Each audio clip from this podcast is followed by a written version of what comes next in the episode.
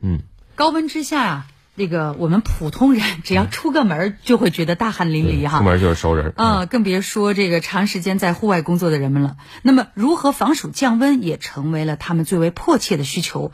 各种各样的降温神器呢，也是迅速走红。接下来，让我们跟随央视报道去看看都有些什么好东西。这里是位于广东深圳的一处建筑工地，现在的室外温度是三十七摄氏度。我们可以看到啊，我身后的这些建筑工人，他们是穿上了这种带有两个风扇和一个移动电源的空调服，利用移动电源启动风扇来达到一个降温的效果。那这样的空调服，他们穿在身上的使用感受到底是怎样的？要凉快一点了。我像我们以前穿的衣服，它是湿的，现在的衣服是干的。它吹起来又没有了那么热了。在广东佛山的一处工地，记者看到这里的建筑工人穿上了另外一款更为高科技的空调服。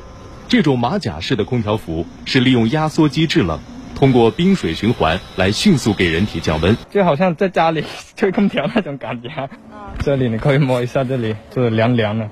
而在广东珠海一处核酸检测点，正在进行核酸检测的大白们，防护服背后拖着一条长长的尾巴。